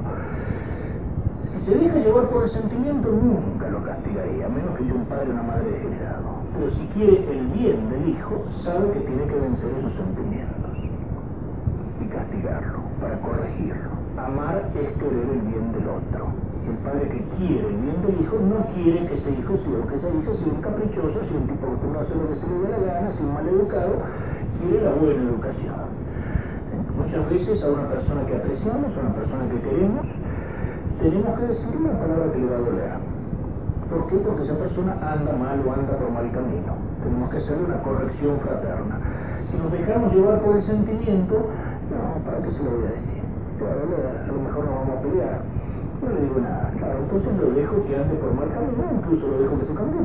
No, la caridad no exige esa palabra de verdad que a lo mejor duele. Así, dice con caridad, dice de la mejor manera posible, pero a lo mejor duele y ahí tengo que vencer el sentimiento. Como tendrá que vencer el médico que tenga que curar al enfermo, para curarlo tiene que operarlo, es decir, tiene que hacerlo sufrir, tiene que cortar, tiene que sacar, tiene que apretar, duele, pero si uno se dejara llevar por el sentimiento, bueno, pobrecito, se murió. El médico ama al enfermo cuando lo cura, aunque para curarlo tenga que hacerlo sufrir. El padre y la madre aman al hijo cuando lo corrigen, aunque ese esa corrección sea motivo de sufrimiento. El amigo ama al amigo cuando es capaz de decir una verdad que le duele por su bien. Es decir, el amor normalmente va unido porque somos cuerpo y alma al sentimiento, pero a veces tiene que ir independiente del sentimiento y en algunos casos en contra del sentimiento. Si no, por ejemplo, si no fuera así, sería absolutamente imposible cumplir con aquello que Cristo me pide, amar a los enemigos. ¿Mm? No digo al que es enemigo por mi culpa. Si yo tengo la culpa de amistad, tengo que pedirle perdón. Al que verdaderamente es enemigo al que me hizo un daño, al que me hizo una injusticia, al que me hizo un perjuicio, al que me calumnió. Y Cristo me dice que tengo que amarlo. ¿Eh? Si a veces me cuesta amar a una persona que no me hizo absolutamente nada, solamente porque esa persona, qué sé yo, me cayó antipática, a veces personas que parece que tienen ondas contrarias y se repelen de entrada, me cayó antipático, entonces me molesta cómo habla, cómo se ríe, cómo camina, lo que hace, lo que no hace, y todo es y, y no me hizo nada a la persona que verdaderamente me, me, hizo mal, me hizo un daño, una injusticia grave, ¿cómo lo puedo amar? O sea, ¿qué es lo que Cristo me está pidiendo? Que yo ese tipo lo encuentro por la calle y me ponga contento. Uy, mira quién viene ahí, corro a darle abrazo. Me estaría, me estaría pidiendo que yo sienta por esa persona lo mismo que sentir por mi madre, por mi amigo, lo mismo. Me estaría pidiendo algo que psicológicamente es imposible. Cristo no me pide que yo me ponga contento al encontrarlo ni que le mande una tarjeta felicitándolo para el cumpleaños. Cristo me pide que si esa persona, un niño, si esa persona estuviera necesitada, yo esté dispuesto a tenderle la mano, aunque se me revuelva el estómago y me duele el hígado, yo esté dispuesto a tenderle una mano. Cristo me pide que yo no lo excluya de las horas que al contrario me, recomienda que rece por esa persona. Y si me hizo un mal, pero me hizo bueno, mientras más daño ha hecho, más necesita tus oraciones. Si Cristo me pidiera que lo ame con amor sensible, me estaría pidiendo algo imposible. Y es donde hay que distinguir ese amor, porque esto se aplica a la caridad, el amor afectivo y el amor efectivo. El amor afectivo tiene como sujeto que la sensibilidad, no el corazón que no es el órgano del amor, pero bueno, se lo pone como órgano del amor porque repercute allí el amor. El, el, amor afectivo es la sensibilidad, es ese sentimiento, es aquello que sentimos por una persona que queremos. En cambio, el amor afectivo tiene efectivo, perdón, tiene como sujeto la voluntad. Amar para el la Virgen, es la esclava del Señor. Otra de las palabritas que molestan, ¿no? como decimos allá. La esclava del Señor, ¿no? La servidora del Señor. ¿no? Como ¿eh? protestantizan también con el ángel, ángel, la salud de la Virgen, ¿eh? llena de gracia. ¿Qué Jaritomene? La llena de gracia, casi como un nombre propio en algunas Biblias, incluso con imprimatur católico, Dios te salve favorecida o muy favorecida, ¿no? llena de gracia, es plenitud de gracia que pueda tener una criatura. Lo mismo, la servidora del Señor, ¿no? decimos Cristo presidente en vez de Cristo rey. la esclava, la esclava en aquel tiempo no existía servicio doméstico por horas y con, convenio de trabajo. La única forma de ser sirvienta en esa época era siendo esclava. Y eso es lo que dice la Virgen, la esclava del Señor. Porque ¿qué característica tenía el esclavo? Que el esclavo no tenía voluntad propia. El esclavo, la voluntad del esclavo era la del dueño, porque estaba para hacer lo que le mandaba, sin limitaciones.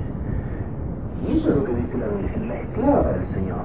Es decir, cuando Dios manda el ángel con una mensaje, Señor, a tus órdenes, lo que vos quieras. Es tu voluntad, mi voluntad, eso es lo que significa. Hay una diferencia, ¿no es cierto?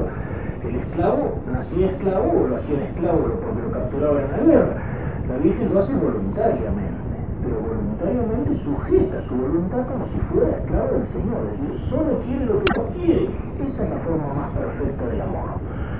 Ese es el sentido que tiene en la devoción a la Virgen, esa verdadera devoción que explica San Guillón de Montfort en su maravilloso tratado, y es el sentido que tiene esa consagración a la Virgen como esclavo de la Virgen.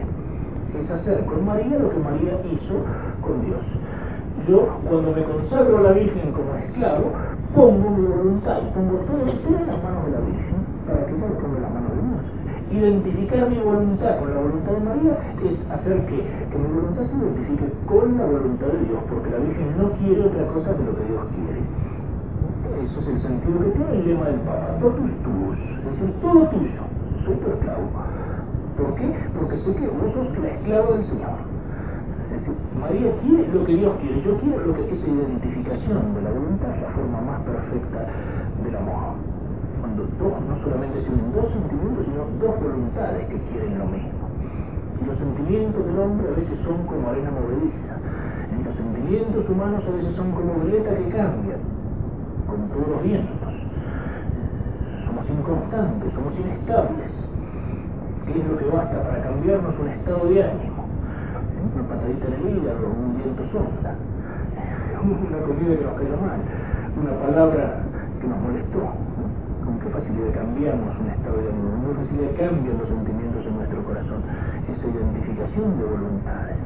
Es decir, ese amor es un amor desinteresado, es un amor que busca antes que nada el amor de caridad, la gloria de Dios o el bien del prójimo, ese amor es un amor mutuo, es un amor efectivo, más todavía que un amor afectivo. El sujeto de la caridad no es el corazoncito ni los sentimientos, el sujeto de la caridad es la voluntad, y es la voluntad elevada por la fuerza divina que es la virtud teologal de la caridad, y que nos lleva a amar.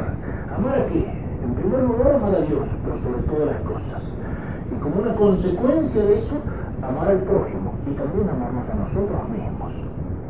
Amar a Dios por sobre todas las cosas es la misma caridad que la con la cual amamos a Dios o al prójimo.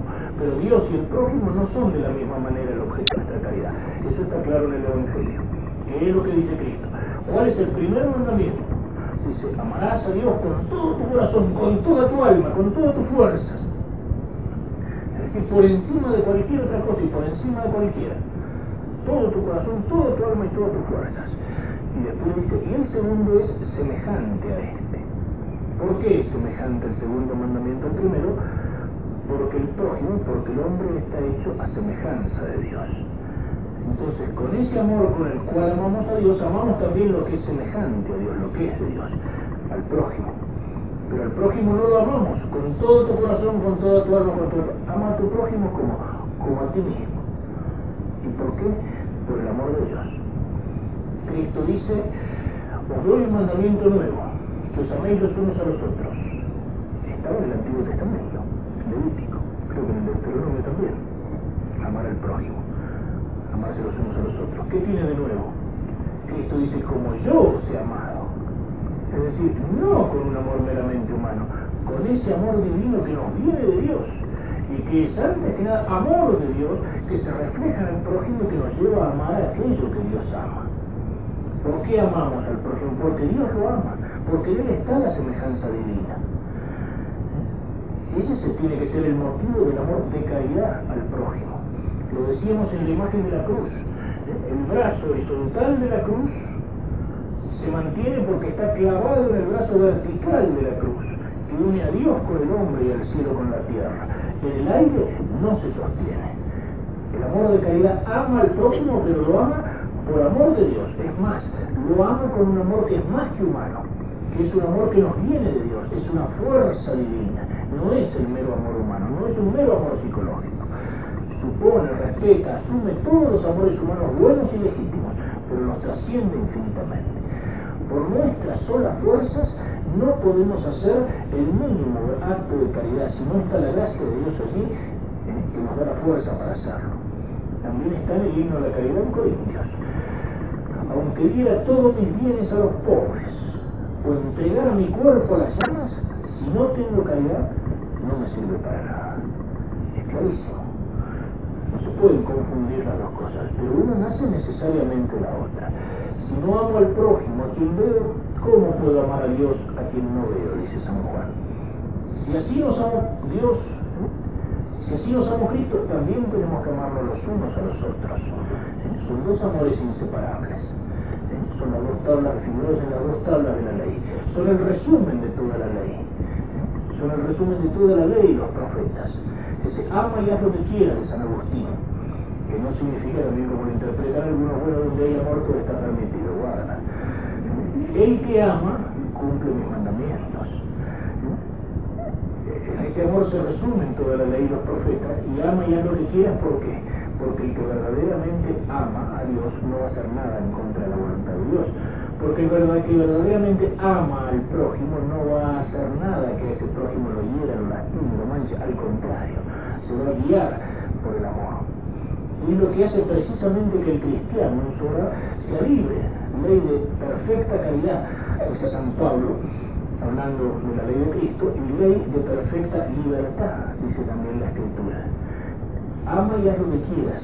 ¿Por qué? Porque uno es libre cuando obra por amor. Uno es esclavo cuando cumple la ley por obligación, por miedo al castigo, por amenaza, por temor del infierno. En cambio, si uno cumple por amor de Dios, lo hace libremente. El padre o la madre, que las madres, dice Aristóteles, también son las que más aman. La madre que ama a su hijo es capaz de sacrificarse por su hijo, capaz de no comer para darle comer, es capaz de pasar una noche en al lado de la cama del hijo enfermo. Y lo hace como un peso, como una obligación, lo hace espontáneamente porque era movida por el amor. No siente el peso de la obligación. Como el hijo que ama a sus padres y que va a saludar, se levanta papá la mamá, un beso, me dice, me levanto, tengo mi papá, bueno, tengo que... No, lo hace movido por el amor, lo hace libremente, lo hace libremente. Aquel que ama las cosas de Dios, libremente cumple. Cuántas cosas en nuestra vida cristiana nos pueden resultar una carga insoportable, pero en el fondo porque no amamos a Dios suficientemente yo digo, uff, domingo, tengo que ir a misa porque hay que cumplir, porque si no, pecado no es lo mismo que si yo conozco el valor de la misa y el amor de Cristo que se me entrega en la comunión de Cristo que me está esperando así, y digo, no lo puedo dejar esperando al Señor y voy movido por el amor. Es decir, lo hago libremente, no soy esclavo, no siento el peso, el peso de la obligación, no actúo por temor. Amar a Dios por sobre todas las cosas y amarlo con ese amor, identificando mi voluntad, queriendo lo que Dios quiere, y porque quiero lo que Dios quiere, la caridad es también amor del prójimo, incluso como decimos antes, de los pecadores y de los enemigos. ¿De qué manera tengo que amar al enemigo? Amarlo como enemigo no, amar al pecador como pecador no. El amor no es complicidad, no es complacencia con el mal, no es aceptación del mal, no es aceptación del pecado en cuanto pecador, en cuanto enemigo, en cuanto tipo que procede mal, tengo que rechazarlo, no puedo ser cómplice, no puedo aplaudirlo, no puedo aprobarlo, puedo verme incluso obligado a combatirlo. Pero amarlo, ¿qué significa? El médico ama al enfermo cuando lo cura. Amar al pecador significa buscar que deje de ser pecador. Cristo amó a los pecadores, Cristo amó al ladrón, a la adúltera, las mujeres de mala vida, los publicanos. Pero los amó de qué manera? Ninguno te ha condenado, yo tampoco, pero vete y no peques más. Ese es el amor, querer el bien del otro. Y amar al enemigo es buscar que deje de ser enemigo. Y amar al pecador no es aplaudir el pecado ni hacerse cómplice del pecado. Amar al pecador es buscar que deje de ser pecador. Y buscar que se aparte del pecado. Al pecado tengo que odiarlo. Es otra palabra que suena y sin embargo, de alguna manera, el amor y el odio son correlativos. A veces se oponen, pero de alguna manera son correlativos. Porque, ¿qué es lo que uno odia? Lo contrario de lo que uno ama. No hay que odiar nunca, ¿verdad? Hay que odiar. ¿Qué? Si yo no odio, porque no amo de veras. Si yo no odio el pecado, el mal, es porque no amo a Dios, porque no amo el bien. Si yo no odio el error o la mentira es porque no amo la verdad. Si yo amo la verdad tengo que odiar el error y odiar la mentira. Si yo amo la justicia tengo que odiar la injusticia. Odiar no al que miente, pero sí la mentira. Odiar el pecado, dice San Agustín también, y amar al pecador. Pero amar al pecador significa buscar que deje de ser pecador. Buscar que deje de ser pecador. No lo mismo. Porque dice Cristo al prójimo como a ti mismo. Entonces si uno no se ama a sí mismo, ¿de qué manera puede amar al otro, puede amar a los demás? También tenemos que amarnos a nosotros mismos. ¿Y eso qué significa? Es el amor propio. El amor propio suena feo, suena mal. No, lo que es malo es el amor propio desordenado. Pero si yo me amo en caridad y la caridad es una fuerza divina que me hace participar del amor de Dios, yo me amo a mí mismo queriendo para mí lo que Dios quiere para mí. Es decir, hay un amor recto, hay un amor ordenado de uno mismo. Cuando yo quiero para mí lo que Dios quiere. Por eso cuando Santo Tomás analiza esto, dice, los pecadores se aman a sí mismos, no. Creen que se aman a sí mismos porque se dan todos los gustos, pero en el fondo se odian, porque no se aman rectamente, porque no se aman correctamente. Yo me amo a mí mismo cuando trato de hacer de mí lo que Dios quiere que yo sea. Ese es el correcto amor de uno mismo, no es egoísmo. Es identificar mi voluntad con la voluntad de Dios. Pero el pecador, que cree que se ama, que es egoísta, en el fondo se está haciendo daño, se está destruyendo. Yo lo he escuchado, ¿no? Si me acuerdo, me impresionó en el, testimonio de, un miembro de, un grupo de, alcohólicos anónimos. Cuando este hombre contaba lo que había sido su vida, el camino del alcoholismo y a qué grado de, de degradación y de rebajamiento había llegado, y este hombre decía, yo me odiaba a mí simple, pero llegaba a la misma conclusión que llega Santo Tomás de Aquino en la suma teológica. Yo me odiaba a mí mismo, yo tenía asco de mí mismo. Y sin embargo no podía salir, hasta que al final salió, con la gracia de Dios. El pecador se odia a sí mismo.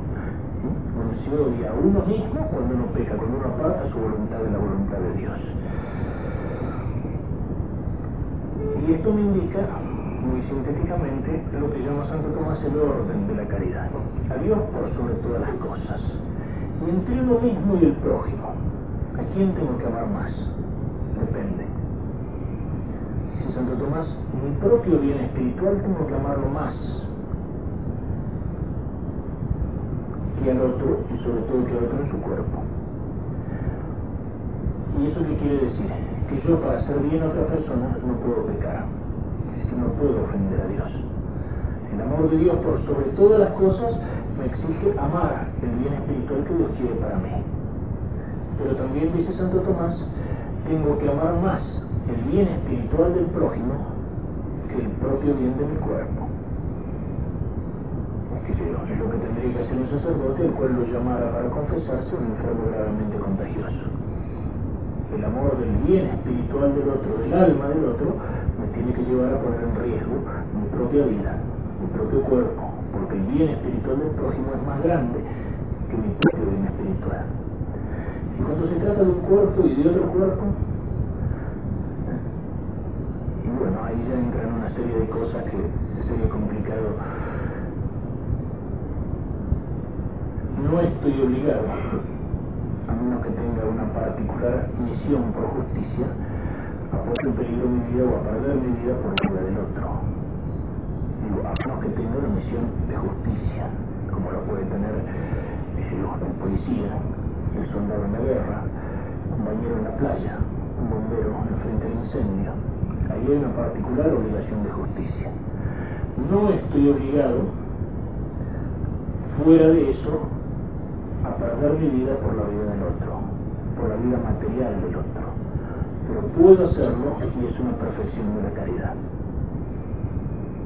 Lo hizo, por ejemplo, San Maximiliano Kolbe. No estaba obligado a hacerlo.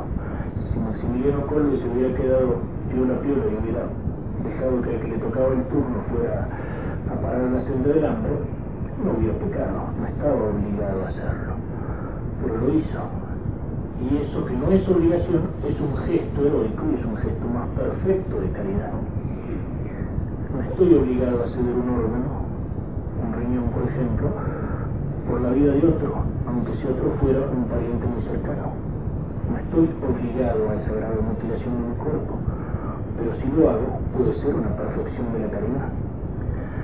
No estoy obligado a dar mi único medio de salvación o de subsistencia para salvar la vida del otro. Un salvavidas, por ejemplo, en el caso de naufragio. Pero si lo hago, como lo hizo en Argentina Luis Diario o el conflicto Bernardi, estoy haciendo un acto de caridad. Y si, si es el amor de Dios el que impregna ese gesto, estoy haciendo un acto de caridad sobrenatural, estoy haciendo un acto heroico de caridad. En dar la vida amar es querer el bien del otro y es dar por ese bien, yo puedo dar muchas cosas. Doy por el bien del otro cuando doy dinero o doy alimento a aquel que no lo tiene o que lo necesita. Busco el bien del otro cuando doy una palabra o un consejo o una reprensión o una enseñanza, cuando ilumino al que está en el pecado, al que está en el error. Pero ¿qué es lo más que puedo dar? Cuando uno es capaz de dar la propia vida el acto más alto de la caridad es el martirio. Es el testimonio que se da por la fe, por la verdad, por el bien, por amor de Dios. Nadie tiene amor más grande que aquel que da la vida de ese Cristo. Y él mismo lo dijo no solamente con las palabras, sino con su propia vida. Es el gesto más alto de la caridad, el entregar no solamente mis cosas, sino el entregarme a mí. Y es el gesto más alto del amor a Dios, el entregarme a mí mismo por Dios en el martirio. Por eso la Iglesia reconoce junto al bautismo del agua el bautismo de sangre, porque el que da su sangre por Cristo, aunque no estuviera bautizado, realiza un gesto tan grande de caridad que en ese gesto Dios le perdona todos sus pecados exactamente lo mismo que si hubiera recibido el bautismo un gesto, es un acto tan grande de amor. Es la mejor respuesta a ese Cristo que entregó su vida por nosotros, que nos amó hasta la muerte y muerte de cruz. La mejor forma es entregar nuestra vida. Es algo que debería estar como disposición de ánimo en todo cristiano, la disposición al martirio. En todo cristiano bautizado y en todo cristiano confirmado, que es el sacramento de la fortaleza. Pero eso no depende de nosotros. Dios lo concede, lo concede como una gracia cuando lo concede nos da la gracia para afrontarlo. Pero lo que sí está en manos nuestras, de Dios, es dar la vida de otra manera, lo mejor menos lucida, lo mejor menos aparatosa, lo mejor aparentemente menos heroica, que es el dar la vida del cumplimiento en cada día, en cada minuto, en cada momento de nuestra vida de lo que Dios nos está pidiendo. Son dos formas de dar la vida. Dios a algunos se la pide en el gesto heroico y el acto supremo de caridad que es el martirio. El domingo tendremos la beatificación del primer argentino que nos ha tomado medio por sorpresa, este hermano del Lasalle, nacido en Buenos Aires, y fin, aunque fue a España muy temprano, también muy temprano su a los 24 años por Cristo, mártir en Asturias en 1934.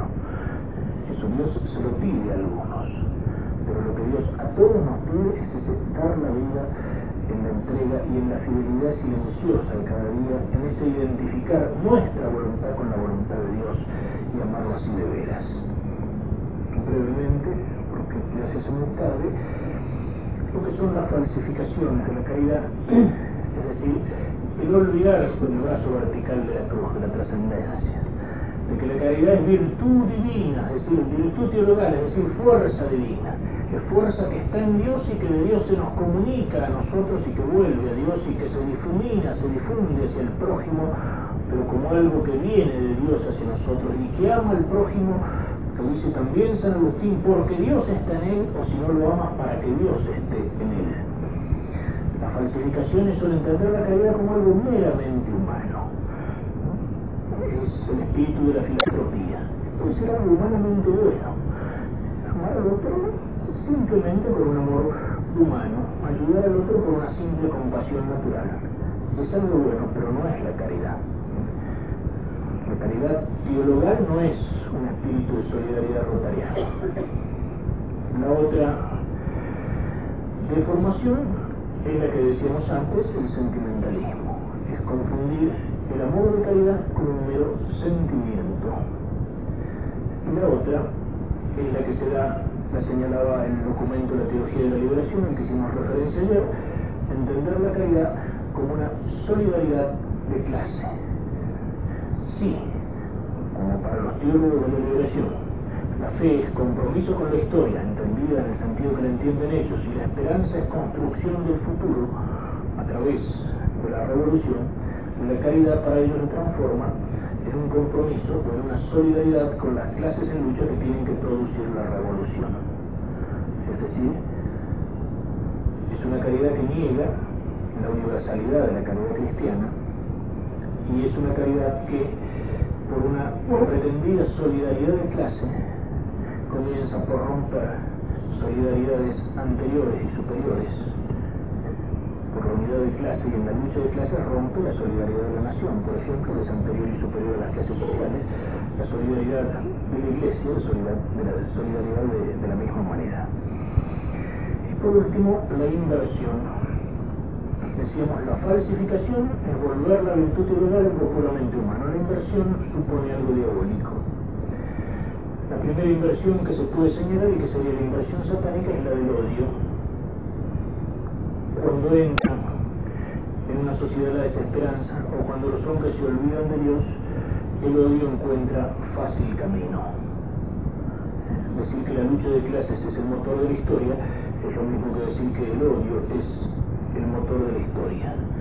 Cuando los hombres pierden la dimensión trascendente, es decir, se olvidan del Padre que está en el cielo, los hombres dejan de ser hermanos aquí en la tierra y el hombre termina siendo, como decía el filósofo Hobbes, el hombre termina siendo lobo para el hombre. Odio hacia el otro, odio hacia Dios, que es propio de los condenados. Odiar a Dios porque Dios aparece como un obstáculo en el camino. Sin embargo, no es tan frecuente.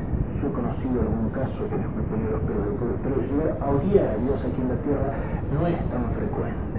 Podrá darse en alguno de estos lugares de caricatura, podrá darse en alguna secta satánica. El odio al prójimo es más frecuente, ciertamente que sí. Una sociedad que está envenenada por el odio es algo frecuente. Un odio de la verdad, conocida como verdad, es más frecuente pero suele canalizarse a veces más en las cosas de Dios.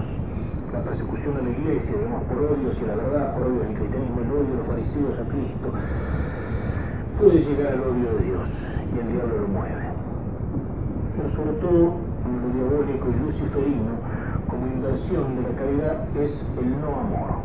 Yo lo ponía en la fe, decía, existen todas las falsificaciones y caricaturas de la fe pero lo peor de todo es la indiferencia. Esa indiferencia de aquel que le dice a aquel que es, es decir, a Dios, al Ser Supremo, no me interesa que sea, no me interesa que existas o que no existas.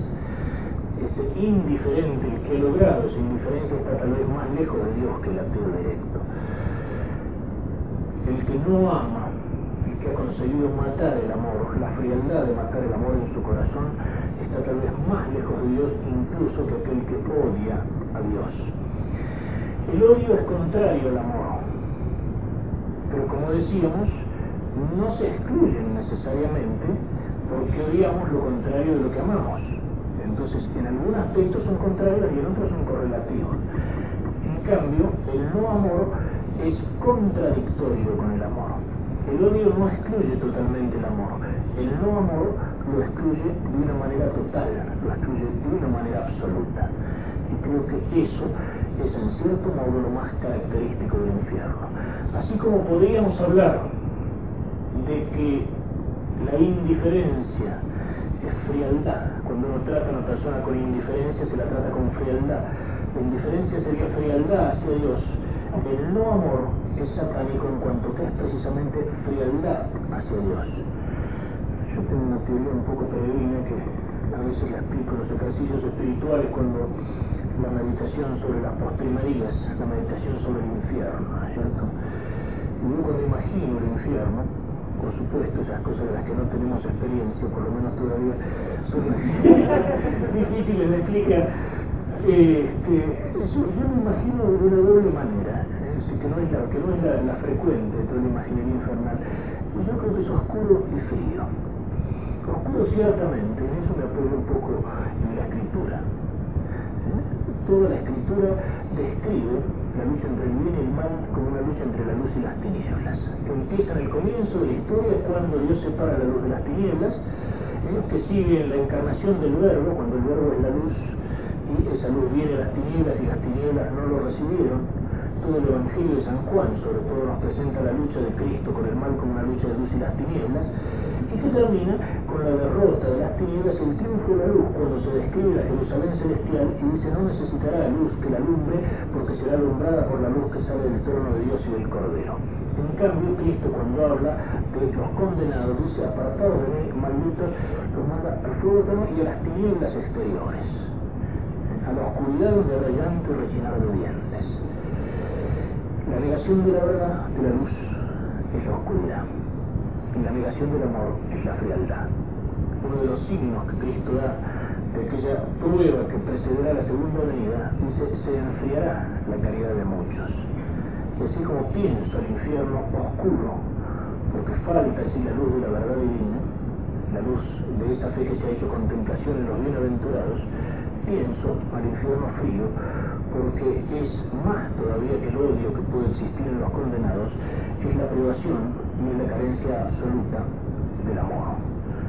Y así como el amor lo representamos, ¿eh? la verdad lo representamos en la luz, el amor lo vemos representado en el fuego. El corazón herido de Cristo es el corazón que tiene como llamas de fuego. El amor aparece así como algo ardiente. En cambio, el no amor el odio tiene incluso algo de ardor, es pero lo tiene. Es pasional. Será un, digamos, fuego algo oscuro, sin luz, pero es ardiente. En cambio, el no amor es la frialdad, es la frialdad absoluta. Eso puede ser fuego.